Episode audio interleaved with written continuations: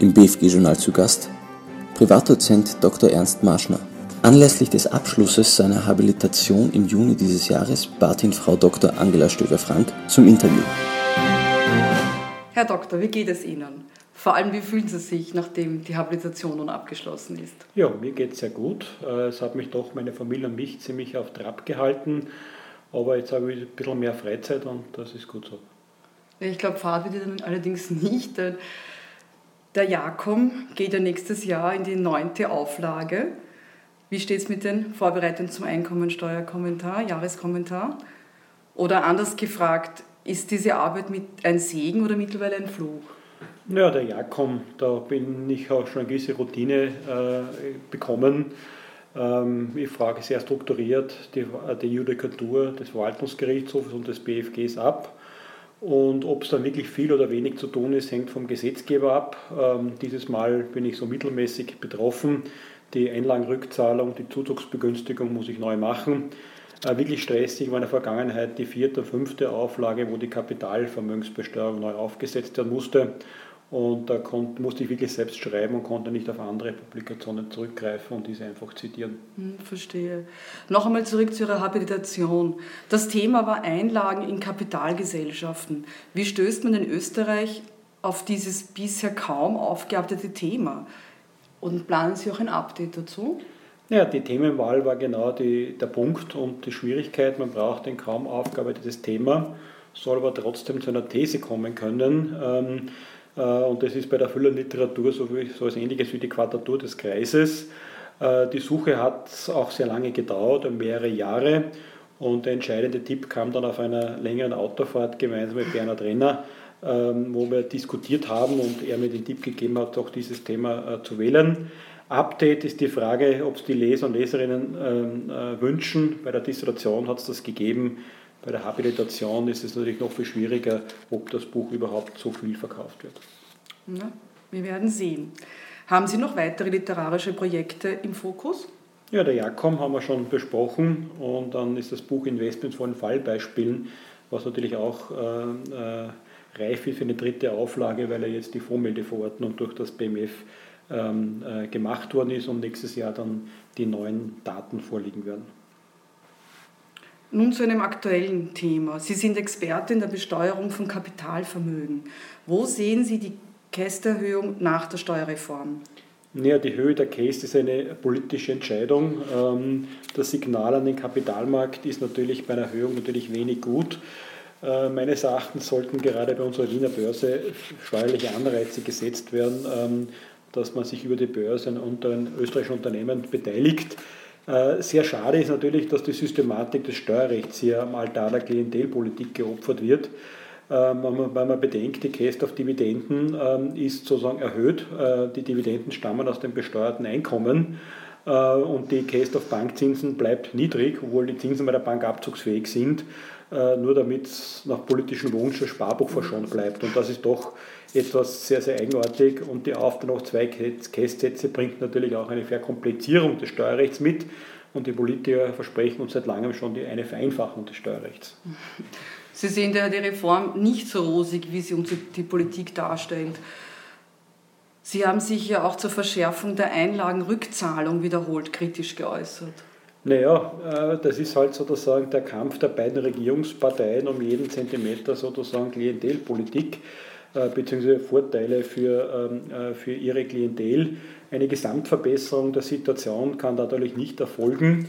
Äh, da ist meine Meinung, dass es eigentlich besser wäre, man macht gar keine Reform. Weil bei der Einlagenrückzahlung hat man ein 20, 20 Jahren bewährtes System.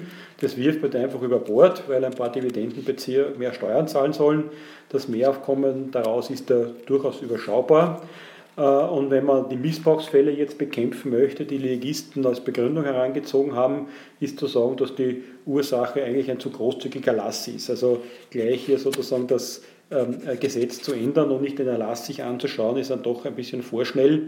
Äh, man sollte eher sozusagen kleinere Eingriffe machen und in äh, Fachgremien vordiskutieren, als mit dem Vorschlag haben wir hier auf das Gesetz loszugehen. Es ist ja angekündigt, dass in der Herbstlegistung es Entschärfungen geben soll. Mal sehen, wann die kommen wird. Na, was werden dann aus Ihrer Sicht die Folgen sein? Ja, wenn die Einlagenrückzahlung so bleibt, wie sie ist, ähm, wird die Eigenkapitalquoten der österreichischen Unternehmen weiter sinken, weil äh, nur bei Hingabe von Fremdkapital kann nämlich der Unternehmer sicherstellen, dass er sein Geld auch steuerneutral wieder herausbekommt. Und dass die österreichischen Unternehmen mit wenig Eigenkapital ausgestattet sind, liest man quasi in jeder Zeitung. Ähm, und die am nächsten Jahr wirksame Abschaffung der Gesellschaftssteuer war eigentlich ein Schritt in die richtige Richtung. Mit der Neuregelung der Einlagenrückzahlung setzen wir wieder einen, einen Schritt in die gegengesetzte Richtung. Die Diskussion äh, in Betriebsprüfungen wird aber auch nicht weniger werden, weil wenn die Gesellschafter jetzt Fremdkapital hingeben, würden sich sehr viele Diskussionen um das verdeckte Eigenkapital drehen. Also einfacher wird es nicht. Hm, verstehe. Ein weiteres Spezialgebiet von Ihnen sind die Privatstiftungen. Welche Probleme beschäftigen Sie hier am meisten? Und vor allem haben Privatstiftungen durch die rigidere gesetzliche Steuergesetzgebung an Attraktivität verloren? Ja, die steuerliche Attraktivität ist sicherlich geringer geworden. Dazu muss man auch beachten, dass das Steuerabkommen mit Liechtenstein die dortigen Stiftungen für die Österreicher steuerlich interessanter gemacht hat. Und das war eben der Preis für die Nachversteuerung der dortigen Schwarzgelder. Ähm, grundsätzlich warne ich, und das habe ich immer schon gemacht, äh, davor, eine Privatstiftung nur aus steuerlichen Gründen zu richten. Äh, die Vermögensübertragung auf Stiftungen genau überlegt, weil es ist sozusagen eine genauso weitreichende Vermögensentscheidung wie äh, das Schreiben eines Testaments. Sehen Sie neben Kapitaleinkünften und Grundstücksveräußerungen noch weitere Einsatzmöglichkeiten einer Flat Tax? Naja, Flat Tax, äh, das ist schon sehr überschätzt, ähm, ob das jetzt sozusagen eine Vereinfachung bringt. Äh, die Käst und die Körperschaftssteuer sind ja Flat Tax und zeigen, dass sie sozusagen überhaupt nicht keine Vereinfachung bringen. Die werden ja unabhängig von der Höhe des Einkommens erhöht, äh, ähm, ab, abgeführt. Die Schwierigkeiten liegen vielmehr in der Ermittlung der Bemessungsgrundlage. Äh, wo die Vereinfachungsmaßnahmen ansetzen müssen, wie es die Steuerreformkommission vorgeschlagen hat und das kolportierte ESDG 2017 dann bringen sollte. Ob man dann die Steuer am Schluss flat oder progressiv berechnet, ist eine politische Wertentscheidung, wer wie viel zum Staatshaushalt beitragen soll. Äh, bei der Besteuerung von Kapitalvermögen durch Abzug der Bank wird es wohl nicht anders gehen als mit einer Flatrate. Ob das bei Grundstücksveräußerungen also sein muss, ähm, die viel seltener äh, im Leben passieren, da schaut es schon anders aus. Mhm. Abschließend noch eine Frage zu Ihren Kontakten zum Bundesfinanzgericht. Immerhin sind ja mehrere Ihrer Autorenkollegen, so wie beim Jakom oder in Zeitschriften, ähm, mit denen sind Sie tätig. Ja, es ist ein sehr guter Kontakt. Wir tauschen uns da regelmäßig aus. Ähm, es ist auch wichtig, sich sozusagen ein bisschen in die Objektivität zurückzubewegen und das große Ganze im Steuerrecht im Auge zu behalten, weil man in der Beratung ist man stets auf den Klienten fokussiert und versucht, dessen steuerliche Situation zu optimieren. Aber ich möchte da schon betonen, dass es nicht um ein möglichst niedriges Steueraufkommen damit gemeint ist, sondern heutigen Zeit sind auch der Schutz vor Mehrsteuern im Rahmen von Betriebsprüfungen oder gar vor dem Finanzstrafrecht sowie der Ruf des Unternehmens besonders wichtig. Und wenn Sie die mediale Diskussion um die LuxLeaks-Affäre, Steuergestaltung oder internationale Konzerne sehen, äh, das sollte schon eine größere Warnung sein. Mhm. Danke für Ihre ausführlichen Antworten. Und jetzt kommen wir noch abschließend zu unserem Word-Rap. Ich beginne einen Satz und Sie setzen bitte fort. Mein Ziel für heuer ist, mich mit meiner Habilitierung beruflich weiterzuentwickeln. Welches Buch haben Sie zuletzt gelesen? Jürgen Todenhöfer, Inside IS, Zehn Tage im Islamischen Staat. Das größte Vergnügen für mich ist? Eine schöne Runde am Golfplatz.